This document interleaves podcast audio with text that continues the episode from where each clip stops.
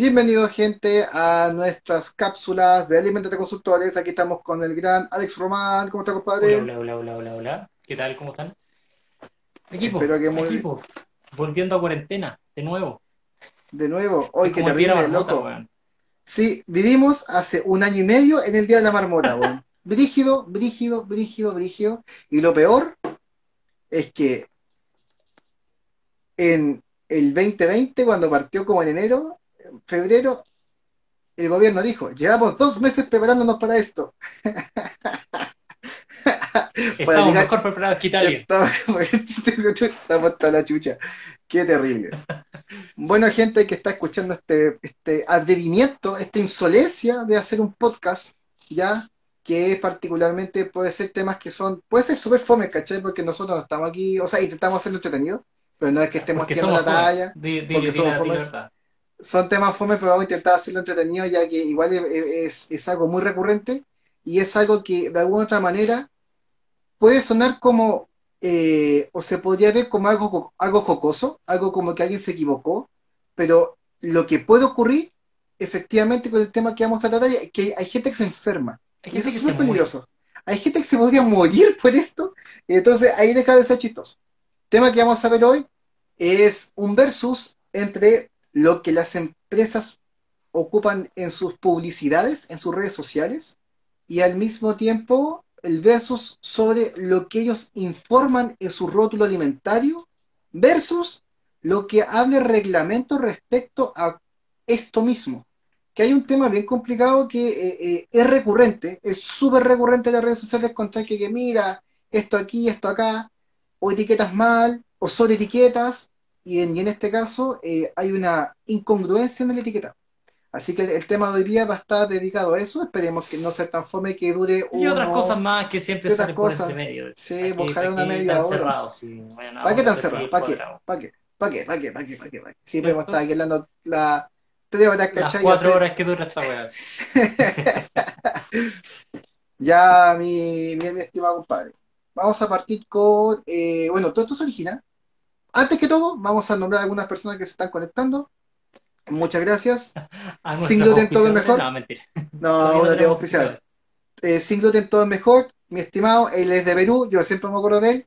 Muy Sí. buena onda. Muchas gracias, muchas, muchas gracias. Vamos a hablar aquí. Oye, en- que en nos cuente ahí por interno cómo está la cagada ya con, con lo de Keiko, weón. Que, que aquí, aquí nos llega puros news, puras paparruchadas. Entonces, para alguien que está allá y que no, no- nos diga así como la verdad. La verdad. Digan la verdad. Bueno, este, es, este va a ser la tercera cápsula que nosotros subimos al podcast y la estamos grabando para que la gente se entere y tenga un poco más de, de dinamismo, no sé, estas cosas como en plataformas privadas de pago, porque realmente no nos interesa. Eh, este es nuestro tercer podcast. ¿Y qué hacemos para grabarlo? Que es lo más inteligente que se nos ocurrió. Hacer un live. Ya que no, ya que no contamos con, con la instalación adecuada. Sí, ni con los micrófonos adecuados y todo lo que uno, uno quiere- querría eh, hacer. Y hacemos un live para la gente que se entera. No lo publicamos porque realmente, eh, si la gente quiere interactuar y seguirnos, bacán. Hacemos un live y luego lo, lo bajamos, le extraemos el audio y lo subimos. Ya es una forma igual, va súper eh, así como con pocas lucas, ¿cachai? Hacer algo entretenido y que en el fondo nos permite eh, a estar varias personas, ¿no es cierto?, conectadas en forma remota al... Hasta tres personas podríamos Oye, aquí estar espérate. conversando. Podemos ser tres, po. Conozcamos al, al compañero aquí de Sin Gluten Todo es Mejor y súmalo. ¿Estás, estás ahí disponible? Oye, sabes que la verdad no me acuerdo ni siquiera si no em, sabemos tu nombre por ahí. Sí, puede ser. Pero veamos que, bueno, si se quiere sumar más rato, hablar algo, algo de- de- del tema Que sin nos gluten, avise porque- po, o que mande la invitación. Total. Exacto, porque vamos a hablar un poquitito del tema sin gluten. Entonces, vamos a ina- a inaugurar nuestro podcast que se va a llamar, tu, tu, tu, tu, tu, tu, ro- rollo de tambores. Se va a llamar Libres de. Libres de. Libre. de- Libres de. ¿Qué? Falta, falta- ¿Libres de qué? Compañera, ¿cuál es su nombre entonces? De Sin Gluten Todo es Mejor. Momento de Eh, silencio. compañera. Momento de silencio. Que llegue la transmisión Sí, allá.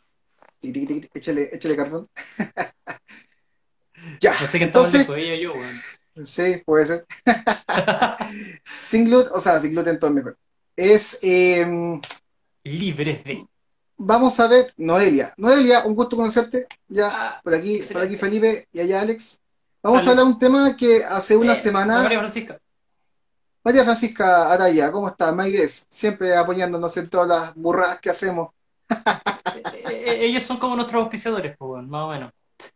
Claro, Maides siempre es, una, es un aporte para la gente que quiere hacer temas contables y cosas así. Recuerden, este, este episodio va a quedar grabado en el podcast que vamos a subir y que tengo que editar para que quede en Spotify. Entonces, eh, como te estaba diciendo... En SoundCloud. No, hay que ver. Más viejo aún en esa plataforma así con MySpace. Napster, Qué burrada. Napster. Oh, Vamos a compartirlo en, casa, en Aries, para que le doy el, usuario para que lo puedan descargar. eh, vamos, a hacer, un grupo en, en Latin Chat. En Latin Chat, ahí mismo. ya, pongámonos un, poquito más serios. Eh, para no divagar tanto, lo que vamos a ver el día de hoy es, me imagino que mucha gente sigue a un grupo de, de, en Facebook, no sé, de gente con distintos tipos de alergias, celiaquía en particular. Hay un grupo en, Facebook que tiene 19.000 personas, o sea, una cantidad impresionante. Aunque los que son activos no son tantos, pero es una fracción, pero es una fracción súper grande. Y surgió un tema con una marca, que no vamos a decir, no vale la pena, pero eh, es sobre los temas sin gluten, que la marca que hace eh, galletita, una cosa así como de, galleta, se da un montón de beneficios y atributos para sobresalir sobre su, su, competencia. Entre ellas, aquí estoy leyendo que... bueno, dicho sea de paso, controla ansiedad. No es la única marca que hace lo mismo. no, de hecho, no es la única marca. Que, corre lo mismo. Y por eso se hace más importante aún hablar y difundir el tema. Porque, como la compañera Noelia nos ha hecho aportes cuando estamos conversando de estas cosas, Perú es tan, tan peluda la cosa como acá. En lo largo y ancho de Latinoamérica es algo que sucede mucho que recurrente. Entonces tenemos este producto que calma la saciedad, o sea, genera saciedad. Los diabéticos lo pueden consumir porque produce un bajo índice glicémico. Es una fibra que tiene que es probiótica, que ayuda, ¿no es cierto?, potencia el sistema inmune y ahí empezamos a notar cosas raras. No tiene, no dice sin aditivos extraños. Interesante. Hay aditivos que son extraños. Extraterrestres. Eh, el envase reciclable es vegano, nosotros ya hemos hablado antes que eh, la palabra, lamentablemente, el veganismo como tal, nosotros lo entendemos, lo compartimos, lo socializamos, pero no tiene sustento técnico. Y es keto friendly. Otro concepto más para que pega y vende, que sobre todo bien se arrastran como de las partes eh, como de la salud, de la nutrición, ya como de nutricionista se, se, pasa estos conceptos medio extraños, por así decirlo. Eh, hace un, paréntesis con los alérgenos, que es libre de lactosa, de frutos secos y de gluten, pero pueden existir trazas. Advierte la publicidad en su página web que pueden existir trazas. Pero al mismo tiempo que declara que no tiene gluten, después dice no es apto para celíacos. Oh, ¿qué onda? Pero eso es su página web. Si nosotros nos dirigimos al, rótulo alimentario, en ninguna parte habla de la limitación de, los niños. Habla que sin gluten y después dice que se elaboran en líneas ta, ta, ta, ta, ta, y ahí uno viene como el redoble de tambores, porque esto siempre es súper jocoso, en líneas que procesan maní, gluten y sulfitos. Alex, por favor, ilumínanos. ¿Qué significa eso? A ver, vamos a partir de menos a más. Es súper correcto, vamos a darle eh, esa ventaja, de que declare que está siendo procesado en líneas que también procesan eh, maní, eh, gluten, trigo y otras cosas más, huevo, leche, porque así la ley lo indica. Por lo tanto, te permite, te permite, o entre que te permite, te obliga a advertir que eh, hay presencia, una posible presencia de trazas en el producto final. Por lo tanto, lo que busca la ley en ese punto es hacer que el consumidor tome la conciencia del riesgo para sí. Ahora bien, ¿qué es lo que no está correcto? Es decir, que es libre de, ya que eh, cuando yo digo que soy libre de algo, tengo que ser completamente libre de eso. No puedo generar una falsa expectativa o ambigüedad de que a lo mejor quizás podría ser que en alguna suposición extraña tengo algo. Según la normativa o en la publicidad, apunta a que entre el sí, el no y el quizás es que sí lo tengo. Por tanto, para quien tiene un problema de salud asociado a eso, ya sea alergia o intolerancia alimentaria, ese producto no le podría ser permitido. Claro, pasa, pasa por ahí.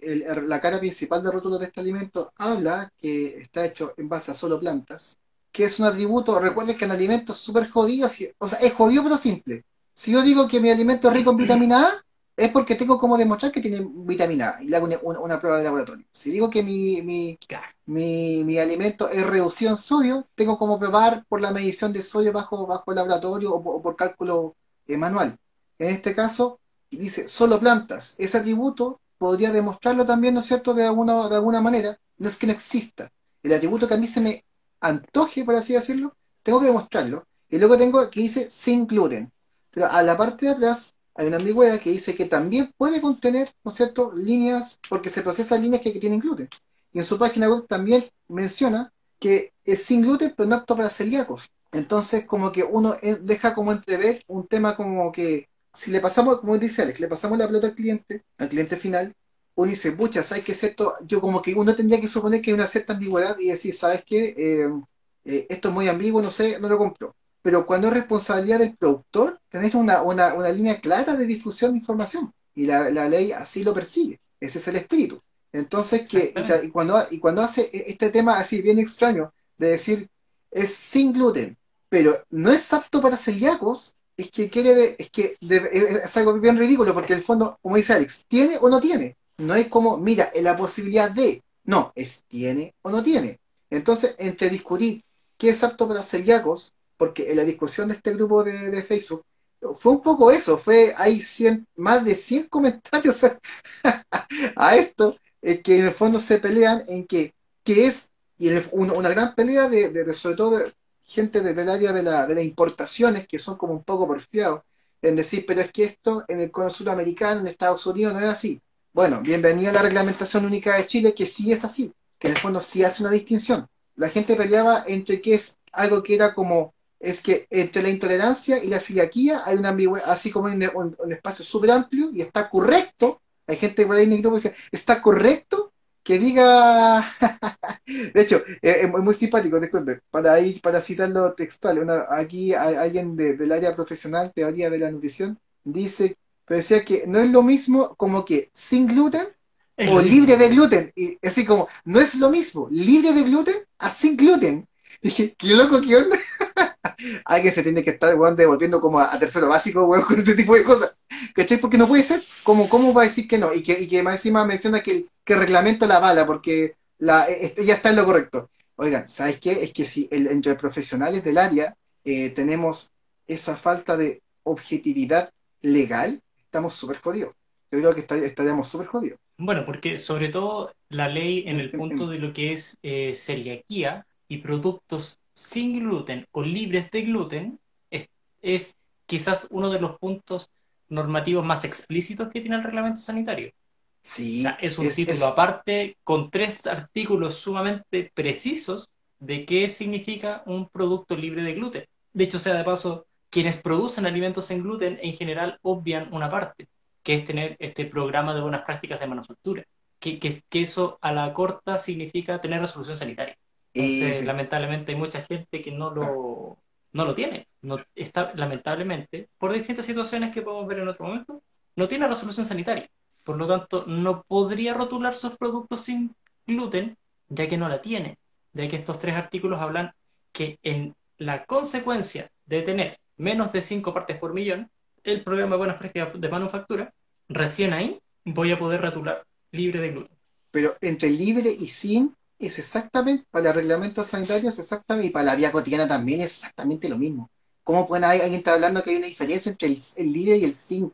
¿Qué onda? O sea, realmente como que dije, ah, ¿sabes qué? Esto hay que hacer un live porque de verdad, y empezar así como a darle, oye, después la página web eh, hace de, esta, esta, eh, esta empresa, hay, hace bastante geeks, algo que también está sumamente delimitado en el, en el reglamento sanitario, ¿qué es lo que es un fármaco?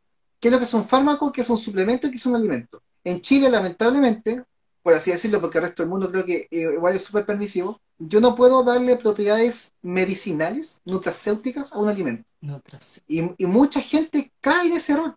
Recuerdo creo que dos grandes casos, por así decirlo, una vez un cliente que nos tocó como, como, como consultora eh, nos comentó que le hicieron una denuncia al Ceremi y él tuvo que bajar todo ese tipo de publicidad de sus redes sociales y de su página web porque él Ah, sí. Hablaba que esto es un- era un suplemento alimenticio que, él- tenía y le daba muchas propiedades, muchas propiedades de- de- del área de la medicina, ¿ya? Y, bajo la denuncia Ceremi dijo, sí, tienes razón, o sea, esta persona está haciendo esto, fue, fue donde ellos, y le dijo, si no bajan eso, como advertencia, eso está mal, si no lo bajan, lo vamos a multar. Y lo tienen que bajar. Y está correcto que lo hagan.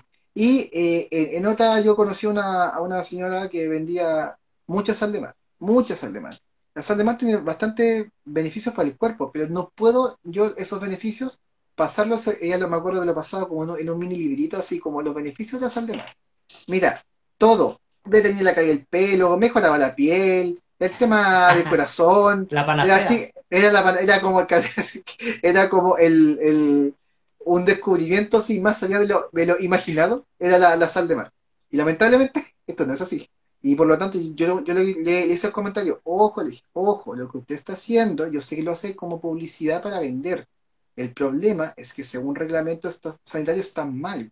Yo no puedo darle ese tipo de atribuciones. Y se puso súper nerviosa y que yo como que yo la estaba que es algo que en lo particular he intentado pulir en el tiempo, como que cuando alguien me acerco y le hago esa crítica, intento ser súper amable, incluso como que bajo el nivel de la voz y me pongo súper a estirar algunas palabras así como, mire, lo que pasa, mire, lo que pasa es que si yo hago esto, hay una probabilidad de que a mí me puedan fiscalizar porque lo que estoy haciendo está haciendo mal. No puedo yo darle un alimento, propiedades nutracéuticas, no puedo un alimento, menos en mi rótulo, ni en, ni en mis publicidades, ya sea en todo tipo de publicidad que yo tenga mi producto, no puedo yo darle una propiedad farmacológica. Como que este alimento, que se, es muy cotidiano, sobre todo en la, gente que está eh, emprende. Así como este alimento hace tal cosa, este alimento, no sé, mejora la circulación sanguínea, detiene la caída del pelo, eh, hace que saca más pelo, no sé, lo que sea. Yo no puedo hacerlo. Y eso es un problema, sobre todo en los que están muy al límite, que son los suplementos. Por ejemplo, hace no mucho salieron, fue un boom, unas gomitas, ¿te acuerdas que te comenté? Que eran de biotina. Y, y la hay biotina, varias, hay caleta. hay varias. Y esas gomitas son un suplemento, no son un fármaco, no son un alimento tampoco. Son un suplemento Oh, mira, como tal. Lo que nos dice. Y disculpa, y para terminar la idea, y, y pasa exactamente lo mismo, que en el fondo le daban mil y una utilidades cuando en realidad no están así. Aquí está hablando No, mira, eh, Noelia. Noelia. nos dice que en Perú solo se remiten a lo que dice el códex y que a nivel nacional no tienen laboratorios que detecten en menor por- proporción. Ah, ah, ustedes Ah. están usando el códex, por lo tanto están a 20 ppm. A 20 ppm. Bueno, en Chile, es que eh, en algunas partes de Sudamérica, como en Argentina, debe ser Venezuela. ¡Uh, Venezuela! Venez- Mira, particularmente Venezuela, Brasil, Argentina y Chile tienen una normativa súper exigente con el tema de los ppm. No. De hecho, Chile era el más exigente a nivel mundial, que tenía tres partes por millón, hasta que se dieron cuenta que el equipo no leía tres partes por millón. O sea, lo, lo, lo lee, La, se- la pero el, sensibilidad, equipo pero- no, no tiene la capacidad de entregarte certeza a La ese, certeza, no, no hay. nivel. Entonces, ¿qué hicieron? Se, su- se sumaron a, la- a estos otros países que eran los segundos, los segundos mejores, y, y es cinco partes por millón, y quedó establecido cinco partes por millón. Pero como dice aquí la amiga Noelia, claro, el COEX habla de 20 partes, de hecho, en- en- hay varias partes de Europa que hablan de 20 partes por millón. Ellos, claro, están a años luz y hacen otras cosas más, y tienen otro tipo de alérgenos, pero, pero en, en eso Sí, ellos tienen equipos, ellos tienen equipos, porque el- el- los equipos y el, el ensayo de laboratorio es estándar. Ellos de- pueden tener los equipos para leer menos, pero su ley no es tan rigurosa porque, mm, no sé, Oye, no es importante mencionar en esto que la celiaquía, que también lo, lo leímos en, entre medio de, de lo que reclamaba la gente, como que, la- como que había gente que es intolerante y gente que, que no es tan intolerante. Lo que pasa es que la celiaquía en sí es una enfermedad, punto. Punto. El tema está en que hay personas que lo han logrado detectar antes y por lo tanto están menos enfermas. Eh, y personas que lo han detectado muy en el tiempo y por lo tanto están mucho más enfermas. Y por lo tanto no es como que haya gente como simplemente intolerante, solo es, como digo, gente menos enferma. ¿Y eso qué significa? Que no puede haber tampoco una, una ambigüedad en esto, porque lo que yo veo es gente que es menos sensible o gente que se enferma menos. Además que dentro de ese espacio eh, hay gente que tiene sintomatología muy como, muy como hacia adentro, podríamos decirlo.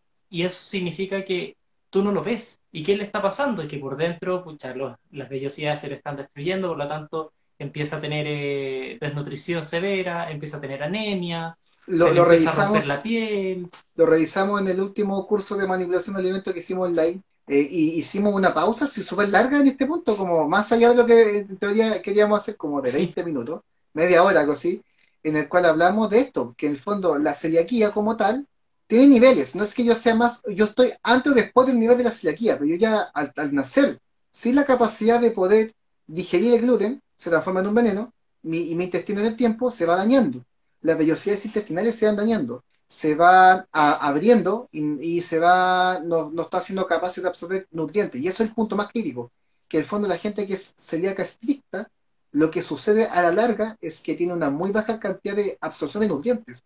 Entonces todos los procesos que son de mejora frente a un accidente, o, o no sé, por ejemplo, que lo operan o que se fracturan, sus tiempos de recuperación son súper largos, ¿no es cierto? Y aparte de otros tipos de, de cosas que, por ejemplo, tienen problemas en la piel, que tienen una suerte de acné que es, que es producto de lo mismo, eh, que se les cae el pelo, que se, que se hinchan, ¿no es cierto? Etcétera, etcétera, etcétera. Entonces no es solamente un tema como superfluo de decir, mira, en este caso tiene o, o no tiene gluten algo, sino que, o, eh, no es cierto, sino que va a un tema mucho más profundo. ¿no? Y eh, bueno, ya el, la- el siguiente paso después de, de- de lo grave de la enfermedad es que te aumenta la, la probabilidad de cáncer al intestino o al colon. Entonces tú saltáis rápidamente de las consecuencias de la enfermedad celíaca a tener cáncer. Y eso tampoco Sí, es como una cuestión que la podáis ver. de hecho, ¿te, te acuerdas que te comenté que había un estudio en Estados Unidos que, que estos tipos hacen estudios de verdad con, con más largo, no sé, sea, sea la lata y hay lucas, ¿cachai? Eh, hablaban de 40 que de... No, espérate, son como 100 millones de hueones. Así que tienen 160, gente... algo así. Sí, son como 160, 170, son caletas. Entonces, entonces el nivel de celíaco obviamente es mucho mayor. El, el punto es que eh, había un estudio súper serio que, se- que perseguía eh, eh, ver como los cambios metabólicos en la, en la gente celíaca y se dieron cuenta que por mucho tiempo la gran, la gran forma de reemplazar la harina era con harina de trigo, o sea, harina de, de De arroz. arroz. Entonces, ¿qué pasó a la, a la- a la larga? Es que hay un, dependiendo cuánto ah, harina de arroz tú comas, ¿ya? En, en tu dieta diaria, puede ser que antes o después tengas principio de diabetes, por la alta cantidad de carbohidratos que eso eh, sugestiona en el cuerpo. Y los tipos llegaron a la conclusión que un porcentaje de celíacos que fueron detectados a tiempo, pero que por muchos años consumieron harina de arroz, terminan siendo diabéticos. Música académica. ¿Por qué pasa eso? Académica. Tan, tan, tan. Me voy a poner el, Claro, un audio. Tan, tan, tan. claro. Bueno, le vamos a contar a la gente que los almidones se componen de amilosa y amilopectina.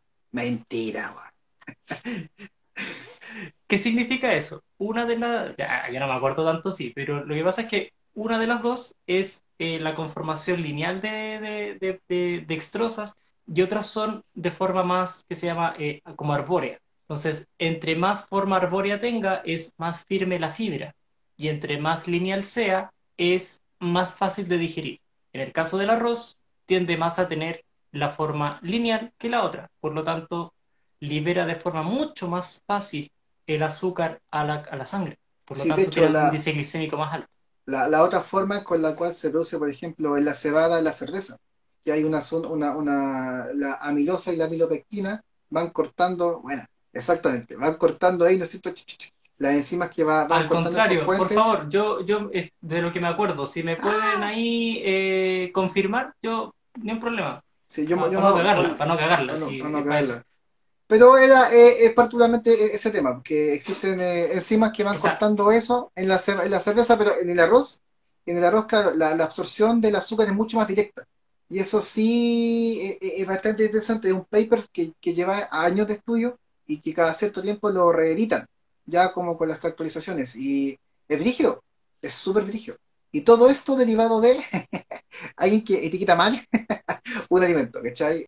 dije porque eh, en el fondo, ustedes saben, y lo hemos dicho muchas veces, que el reglamento sanitario lo que persigue, y, lo, está en su página 2, creo que, porque la 1 es como toda la chacha administrativa, mm. es que persigue la inocuidad y la, y la, salud de la población. Por lo tanto, cuando tenemos eh, eh, alimentos que en el fondo pueden enfermar y están más rotulados y enferman, va directamente contra lo que se espera de un alimento. Sobre todo que son para alimentos que son para gente que tiene... Para el reglamento son alergias, ¿ya? aunque no sean, no, no, no sean alergias eh, en sí mismos, sino que son enfermedades como tal. Ahí el reglamento le falta actualizarse, pero ya entendemos con todo lo que, lo que se ha conversado en el tiempo de que en el fondo no es una alergia, sino que es, un, es una... Alguien, a, algunas personas le llaman condición, ¿no es cierto? Porque yo, yo nací así, permanentemente tengo esto, no es como que de repente se me va a, a curar, ¿ya? Y a diferencia de otros tipos de intolerancias, como a la lactosa, no hay un, método 100% efectivo que, yo como que consuma la enzima y lo pueda digerir dentro del cuerpo.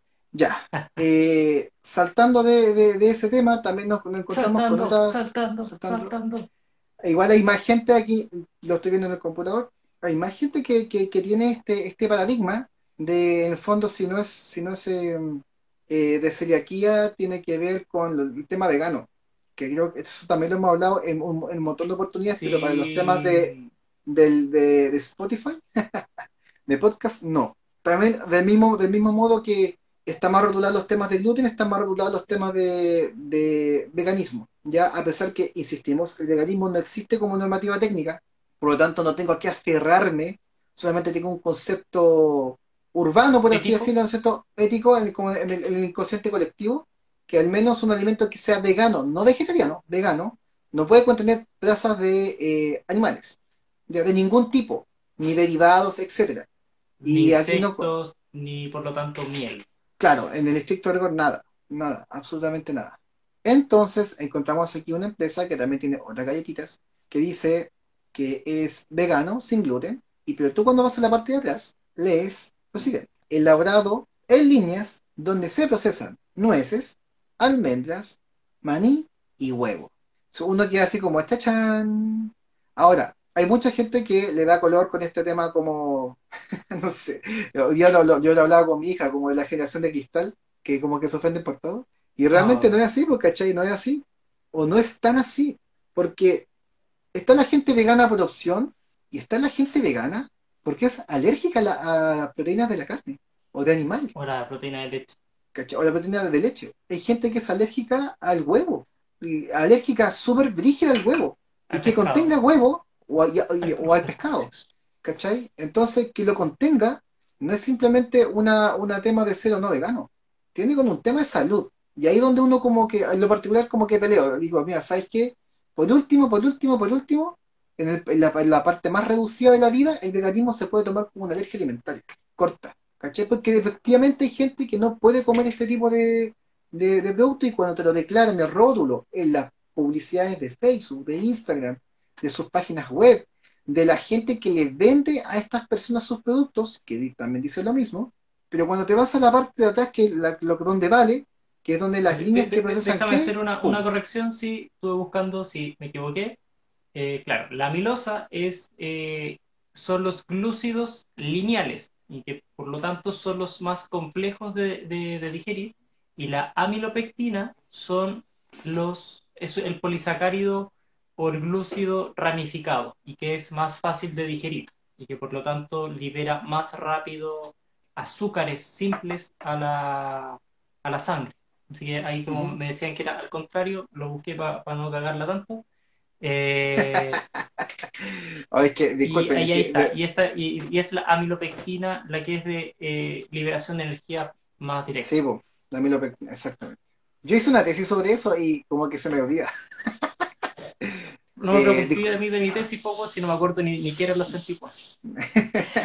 los centipuas. Me gustaría ahora que, que, tocamos el tema y como dijimos, hay más gente que, aquí lo, lo tengo en el computador, que, que comete este error y que es súper gravísimo, y creo que lo habíamos hablado antes, pero como les comenté, no en un podcast, me gustaría que eh, si, si quiere esta, esta Noelia, que es de Perú, se me pueda pedir contactarse. Sí, compañera, ahora sí, súmase. Hubo una ah, persona que, se quiso sumar, yo quiso que, yo pienso que se equivocó y no la pesqué, disculpe, pero no, no sé quién era y no, no puedo revisarlo, me, me salía así como... Felipe no puede hacer dos cosas a la vez, así que bueno, perdónalo. Oye, estoy viendo el celular y el computador, son dos cosas. No más. estoy hablando. No, no 2,05, 2,1, no, 2. dos. Dos. Y repito solo por eh, instinto de supervivencia. Porque automático. porque automático. Si Noelia quiere, si quiere, no hay ningún problema. Entonces estaba, sí, la, mi, mi estaba ahí conectada.